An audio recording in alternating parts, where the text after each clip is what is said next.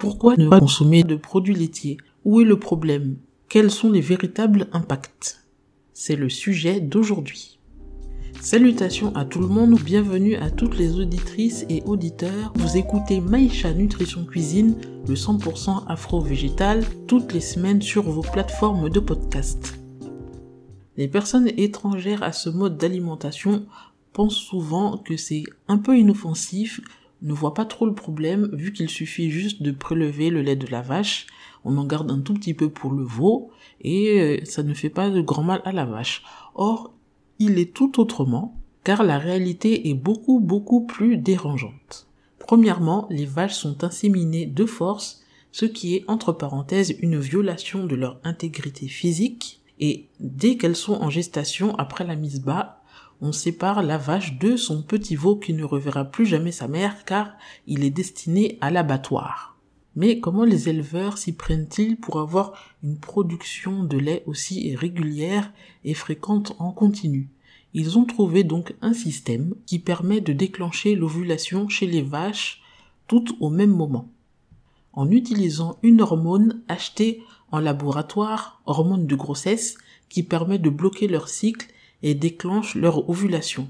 Donc elles sont injectées de cette hormone en poudre, toutes au même moment et toutes ont une ovulation et sont inséminées afin d'avoir leur petit veau et pouvoir produire du lait par la suite. Là où est le problème, un autre problème, et assez scandaleux et horrible à mon avis, c'est comment cette fameuse hormone est produite par les laboratoires. Cela se passe en Argentine et en Uruguay principalement, où il y a les fermes de sang. On leur a donné ce nom car les personnes travaillant dans ces fermes exploitent un bon nombre de juments afin de les mettre en état de gestation, de grossesse si vous voulez, en continu pour qu'elles produisent donc dans cet état-là l'hormone spécifique ECG. Les juments manquent bien sûr de soins vétérinaires et sont souvent battus pour les faire rentrer de force dans les box, et on les laisse en état de gestation pendant 11 semaines. Au bout de ces 11 semaines, on prélève leur sang dans la veine jugulaire au niveau du cou jusqu'à 10 litres de sang deux fois par semaine.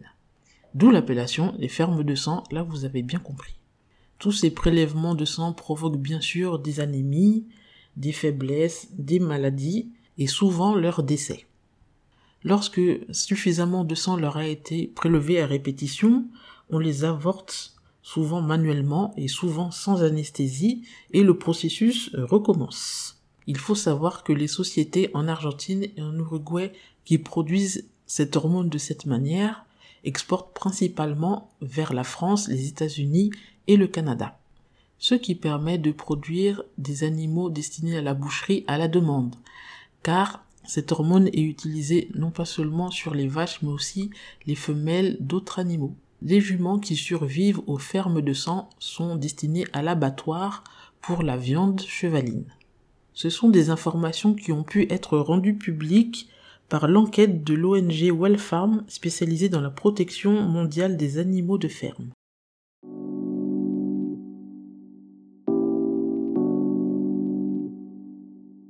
Quel est l'impact de la consommation de lait de vache et de tous ses dérivés sur la santé humaine? Il y a la transmission des hormones.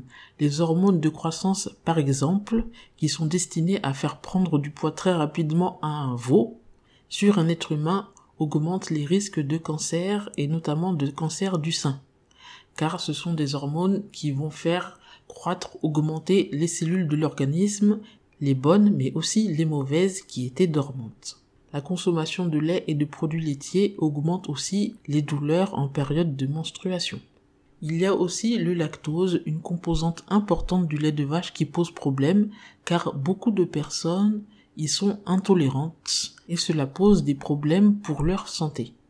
Ce qui se passe en réalité, c'est que le corps doit sécréter une enzyme, la lactase, qui permet de digérer le lactose. Mais beaucoup de personnes ne sécrètent pas cette enzyme et c'est tout à fait normal en réalité car elle est présente chez l'être humain de la naissance jusqu'à l'âge de 7 ans environ. Ensuite, le corps humain cesse de produire cette enzyme qui permet de digérer le lactose, car nous sommes destinés à trouver le calcium dans l'alimentation directement et non plus dans le lait maternel. Donc pour les personnes qui n'ont pas de problème pour les produits laitiers et le lactose font plutôt partie du côté des anomalies car le corps n'est pas censé consommer du lait maternel passé le sevrage. Donc l'intolérance au lactose n'est pas vraiment une maladie, mais l'évolution naturelle de l'être humain. Et le calcium d'origine végétale ou minérale s'assimile très bien en complément avec la vitamine D quand on s'expose suffisamment au soleil et en mangeant suffisamment varié, complet et équilibré, on peut facilement arriver à ses besoins en calcium. Par exemple, les végétaux qui en contiennent le plus, il y a le sésame, la purée de sésame aussi donc, les amandes, les brocolis, le chou kale et les légumes verts, pour en citer quelques-uns.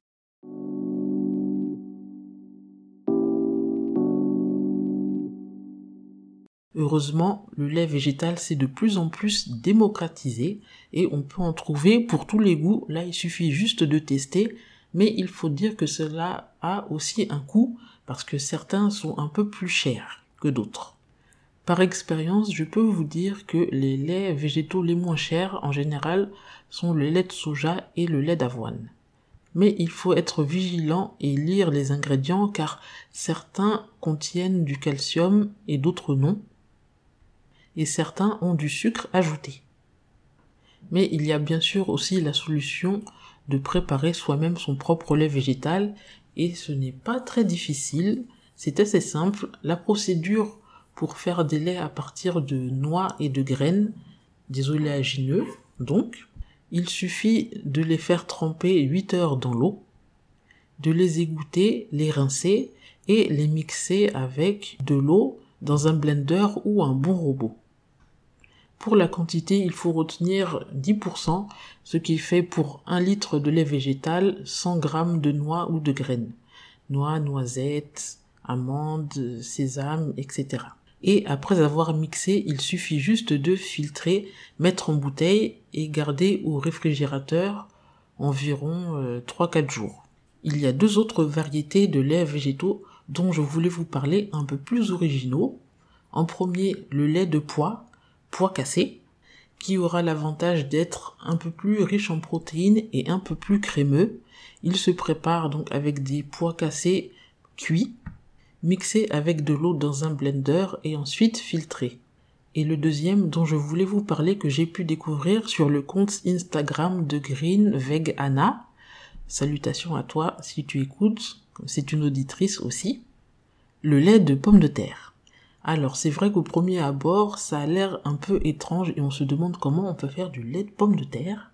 Mais apparemment, d'après les personnes qui en ont consommé et les indications de la société suédoise qui en produit, c'est un lait assez crémeux et assez agréable pour préparer les boissons. Il se prépare avec des pommes de terre cuites et mixées avec de l'eau, auquel on rajoute de la vanille et un élément sucrant soit du sirop de gave, soit du sucre de canne ou du sucre de coco.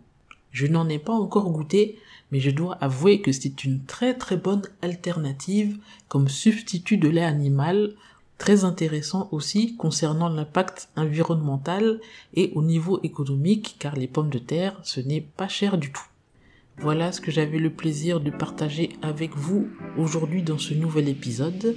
N'hésitez pas à le partager autour de vous Merci encore pour votre fidélité et je vous dis à la semaine prochaine.